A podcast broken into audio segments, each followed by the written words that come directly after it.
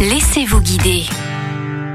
Ça y est, c'est officiellement la rentrée et à cette occasion, on vous propose une escapade culturelle. On vous emmène découvrir le Familistère de Guise à une vingtaine de kilomètres de Saint-Quentin. Pour mieux comprendre ce lieu, nous sommes avec Maxime de Kecker, responsable de la communication au sein du Familistère. Bonjour Maxime. Bonjour Laurine. Alors pour ceux qui ne connaîtraient pas, est-ce que vous pouvez nous présenter le Familistère de Guise? C'est un ensemble bâti qui a été la volonté de Jean-Baptiste André Godin au milieu du 19e siècle. Donc euh, l'industriel que vous connaissez certainement, des poêles et des appareils de chauffage en fonte. Il bâtit à proximité de son usine à Guise une cité, hein, donc le Familistère, qui va abriter jusqu'à 2000 personnes. Et c'est ce qu'on appelle un palais social, qui est l'une des plus ambitieuses expérimentations sociales du monde industrialisé, qui va fonctionner sous euh, le régime d'une association jusqu'en 1968. Donc en fait, les gens sont à la fois propriétaires du Familistère, de l'usine et des capitaux. Ce qui fait que c'est un projet complètement unique, avec une meilleure rétribution de la richesse de la part de Godin vers ses employés. Pour mieux comprendre le fonctionnement, l'histoire et l'esprit de ce lieu, comment vous nous conseillez de le visiter? Il faut compter quand même trois bonnes heures de visite. On a une visite guidée qui va durer entre 45 et 60 minutes, que vous pouvez choisir de faire ou pas. Et ensuite, ben, on a 5000 mètres carrés d'exposition qui sont à découvrir plutôt librement entre le pavillon central qui va abriter la majeure partie des expositions, mais on a aussi l'appartement Godin, nous avons la buanderie piscine, le théâtre, un théâtre à l'italienne du milieu du 19e, une partie des économas qui était en fait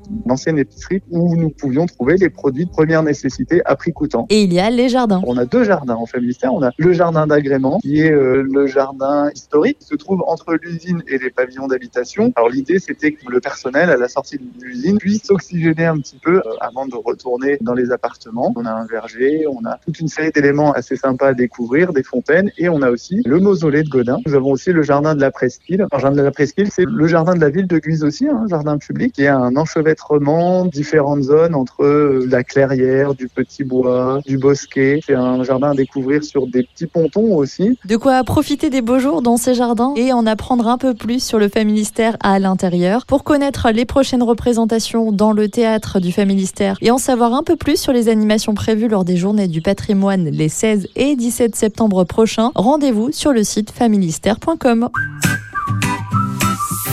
Retrouvez toutes les chroniques de Sanef 177 sur sanef177.com.